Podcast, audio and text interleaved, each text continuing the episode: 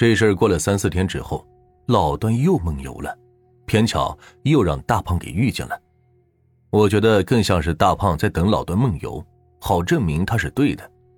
那天大胖直接叫起来了，我当时睡得迷迷糊糊的，就听见骂骂咧咧的，前面说啥我也没听清。杜妈睡觉很轻，大胖一说话就把杜妈给弄醒了，这还是杜妈给我复述的。大胖说：“哎，你看看，你看看，又起来梳头了吧？就他妹的，你头发厚，天天晚上梳，说你还尼玛的不承认。”我朦胧中确实看见老段的椅子上坐了个人。当时宿舍晚上断电没灯，也只是借着月光，也看不太清楚。我轻轻的喊了老段两声，老段也没理我。小胖示意大胖别说了，大胖还在骂骂咧咧的说：“哎，你们都看见了吧？根本就不是我撒谎。你们看没看见？看没看见？”老段呼的一下就站起来，吓了我一大跳。我以为他去揍大胖，但是老段只是爬回梯子，上床之后。就再没动静了。看他回去，我和杜妈也就放心了，就都把头收回帘子里。大胖见没人理他，他也就不骂了。再后来，就是我的病越来越严重了，看医生都说没什么毛病，可能是有点肠胃炎，但是我的体重降得特别快，两个月瘦了二十五斤，已经瘦脱相了。我就不得不和家里人说起这件事。然后就是请假四处去看病，可是这中医西医都说没什么问题。后来我奶奶就说：“会不会是遇到了什么脏东西？”老人那一辈还是挺相信这些的。他和他的牌搭子聊天的时候就提起来了。另一个奶奶说认识会看的人，那天下午就去了奶奶家。另一个奶奶也把那个婆婆给带来了，就是聊了一会儿天然后就开始问路。婆婆让我们准备平时吃饭用的碗，再拿出四根筷子，然后她自己从包里拿出个小瓶子，这个小瓶子有点像是花瓶，瓶口用红布塞着，倒出来一些透明液体在碗里，然后那个婆婆就把四根筷子两两一排，用手扶着立在水里。婆婆让我说家里已故的人的名字，我的爷爷奶奶都在，外婆也在。只有外公去世了，在我妈很小的时候就去世了，我根本就没见过。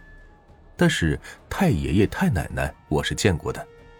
然后我就说了太爷爷和太奶奶的名字，可是没有任何反应。说了外公的名字也没有反应。后来婆婆让我想想有没有遇到过什么，我说只有中秋在北京住店的时候。可是这话音还没落，就见四根筷子紧紧的抱在一起，婆婆手松开了，四根筷子就自己直直的站在碗里。我真的是第一次看到这么诡异的画面。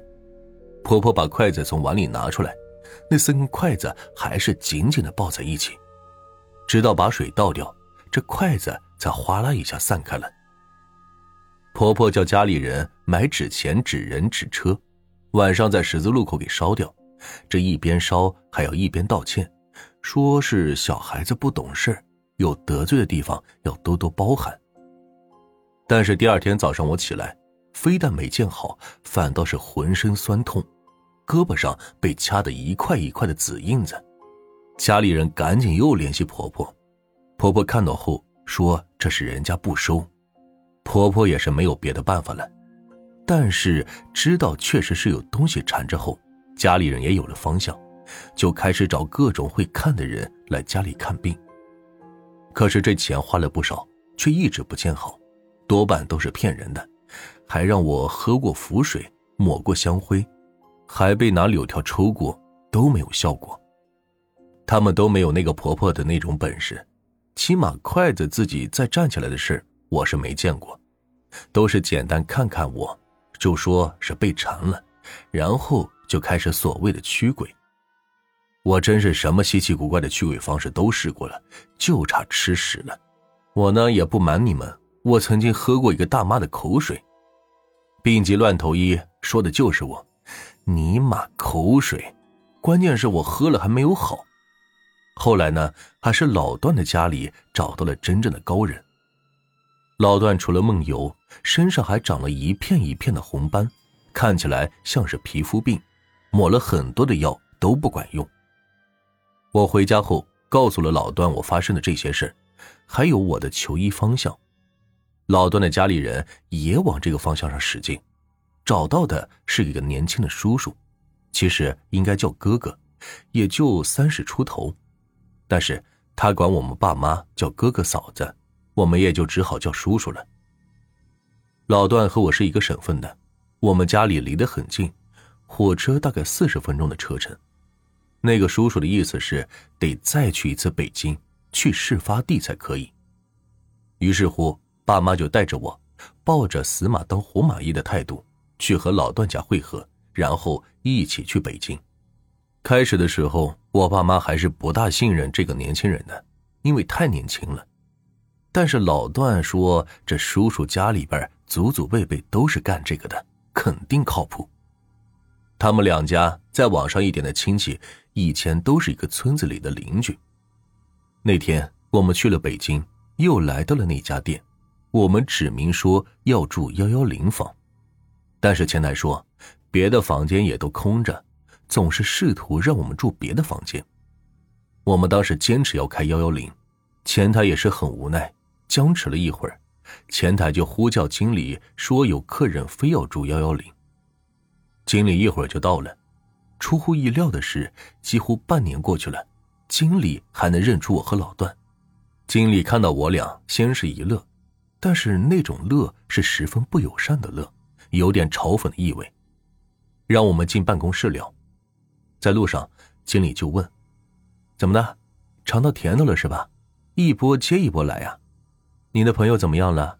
就是最胖的那个。”我说了他的近况，这经理就咧嘴一乐说：“哼，那你们还敢来呀？真是为了钱啥都不管了哈，都来北京靠这个发财啊，就是。”这些话听得我和老段是一头雾水。后来进屋了，我们把来意说明，经理才舒了口气，同意我们住幺幺零。不过经理的话我一直搞不明白是几个意思，就问经理刚才他是什么意思。经理就打哈哈，哎，总是扯别的事情，不提这个。后来那个叔叔晚上自己住的幺幺零，晚上十点多的时候叫我和老段去内屋。让我们一人站在一个墙角，无论听见什么、看见什么，都不许回头，不许说话，不要动。叔叔给了我和老段一人一个铜钱，手上还拴了条红线。